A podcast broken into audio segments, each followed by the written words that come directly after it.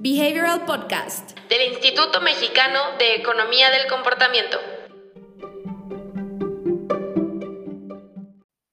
Hola a todos, buenas tardes, esperemos que estén muy bien. Yo me presento, soy Diana Hernández. Y Emiliano Díaz. Y eh, este mes estaremos revisando el libro Good Habits, Bad Habits, escrito por Wendy Wood. Y recuerden que pueden encontrar los recursos que tenemos preparados para ustedes en el micrositio del libro que tenemos. Eh, ahí pueden encontrar unas pláticas muy relevantes de la autora sobre este mismo libro, sobre su visión eh, para entender a los hábitos, eh, quién es la autora, Wendy Wood, qué, otras, qué otros trabajos ha hecho.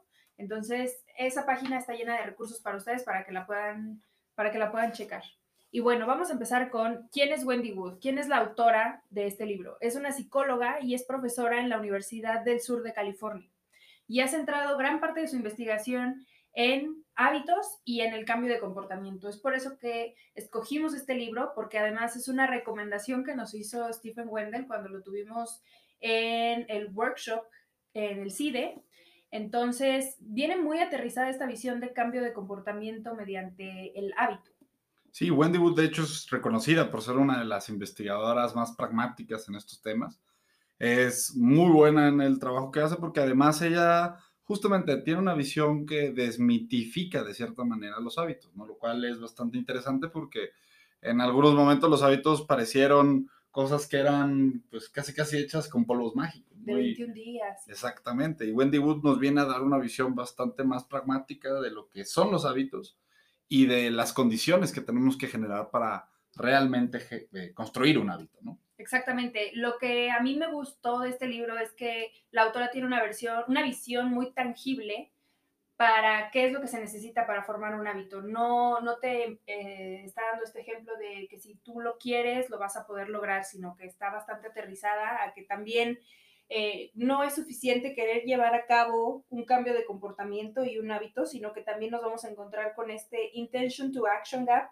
del que hablan muchos otros autores y que, bueno, del que se centra casi, casi, podemos decir, el comportamiento, que no es lo mismo nada más querer hacer algo y querer llevar a cabo un comportamiento a en realidad hacerlo. Totalmente, ¿no? Y es otra vez como la visión de sacar el tema de los hábitos de un campo de superación personal, ¿no? Como bien dices, oye, tú puedes si quieres, ¿no? A realmente darnos cuenta que la forma de generar un hábito es construyendo las condiciones para que la acción que queremos que se vuelva habitual se repita. Y eso es una visión bien diferente porque le saca la responsabilidad a la persona y la transfiere a las condiciones de su contexto, las condiciones de las señales que se dejan en el camino, de los elementos que estorban o que facilitan las acciones que van a estar asociadas a ese hábito. Exacto, y justamente en esta línea en las primeras páginas nos encontramos que la autora nos dice que el contexto es muy importante, porque si permanecemos en un contexto estable, nos vamos a mantener haciendo lo mismo una y otra vez. Ella, por ejemplo, dice que si no nos mudamos de casa, pues probablemente vayamos y estemos manejando el mismo camino, por ejemplo, hacia el trabajo. Eh, y que hay algunas cosas que pueden ser muy difíciles al principio, por ejemplo, manejar, pero conforme nosotros empezamos a llevar a cabo estas acciones de forma repetida, se vuelven más fáciles. Entonces ya podemos empezar a hacer otras cosas al mismo tiempo. Eh, y entonces eso nos da una luz sobre cómo los hábitos ayudan a liberar nuestra mente, como que ayudan a que el ancho de banda mental sea un poco más, eh, a que ocupe menos espacio justamente en el ancho de banda mental. Entonces nos simplifican la vida y que cuando actuamos por hábito recurrimos a respuestas de problemas que ya hemos resuelto antes a las mismas preguntas. Perfecto. Ahora, nada más para, para mencionar una cosa, el libro está construido en tres partes. Tenemos una primera parte donde Wendy Wood se centra mucho en la persona. ¿no? Y está muy interesante porque también ahí es en donde presenta muchas de las bases de la ciencia del comportamiento, ¿no? Es decir, qué elementos hay de conocimiento de los patrones de comportamiento que tienen las personas, qué tiene que ver, por ejemplo, aborda mucho el tema del autocontrol, y luego ya parta, parte una segunda parte que es en donde se centra a entender ya directamente los elementos, las condiciones de las cuales estamos hablando para generar eh, hábitos, ¿no? El contexto es justamente una de estas condiciones, ¿no? Y ya después tiene una tercera parte que está más centrada en, pues, cómo puedes utilizar este conocimiento y cómo, digamos, eh, puedes facilitar que los hábitos no caigan, ¿no? Que se mantengan de manera consistente. Entonces, me parece que también la construcción del libro es algo que va construyendo, va creciendo y es algo muy bueno, ¿no?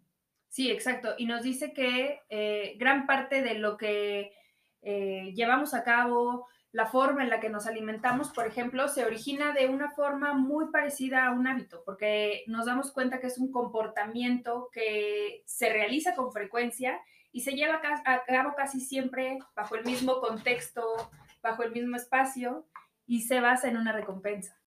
Y eso está genial porque realmente si lo piensas, eh, muchos, muchos de los comportamientos que llevamos a cabo. Eh, se ajustan justamente a esta frecuencia. Por ahí Wendy Wood afirma en el libro que es 43% eh, de los comportamientos que llevamos a cabo se ajustan a estas condiciones. Y por eso el tema de los hábitos es tan tabú, por eso es un tema tan atractivo, ¿no? Porque pues está relacionado con muchísimos de los comportamientos que llevamos a cabo de manera diaria. Ahora, estamos leyendo la primera parte del libro, ¿no? Entonces, me gustaría preguntarte, Diana, ¿cuál fue algún ejemplo o algún experimento que hayas eh, visto en el libro de Wendy que te haya llamado la atención?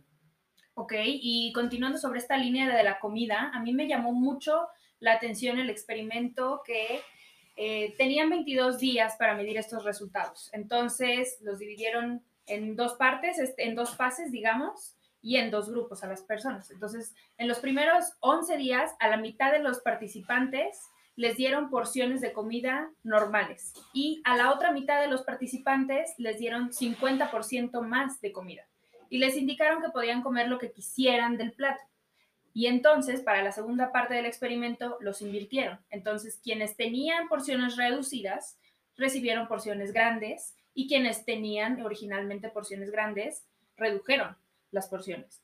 Entonces, uno pensaría que quienes aumentaron la porción se daría cuenta y entonces limitaría lo que comían, pero no fue así.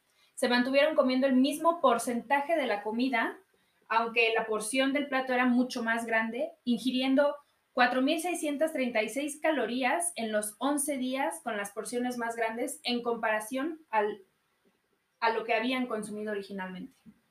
Ahora, Qué interesante, porque justamente estos experimentos de alimentos nos demuestran muchas veces cómo las personas no tenemos directamente señales o elementos de información que nos ayuden a ser consistentes en nuestras decisiones de alimentación, ¿no? Mucho está basado justamente en elementos de contexto. Aquí cambia tantito ese contexto, ¿no? Eh, y la persona, exactamente, perdón. Nos ajustamos. En este caso, exacto, la persona se ajusta, ¿no? Lo cual me parece eh, muy interesante, ¿no?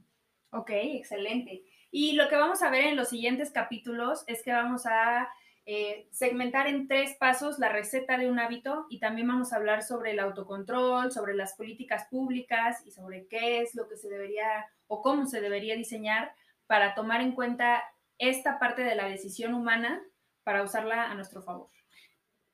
Y vamos a entrar a la parte más fuerte del libro, ¿no? Que es justamente la parte donde entraremos a ver las condiciones, ¿no? La parte que todo el mundo quiere saber, qué es lo que tengo que yo mover en mi contexto para poder empezar a modificar hábitos.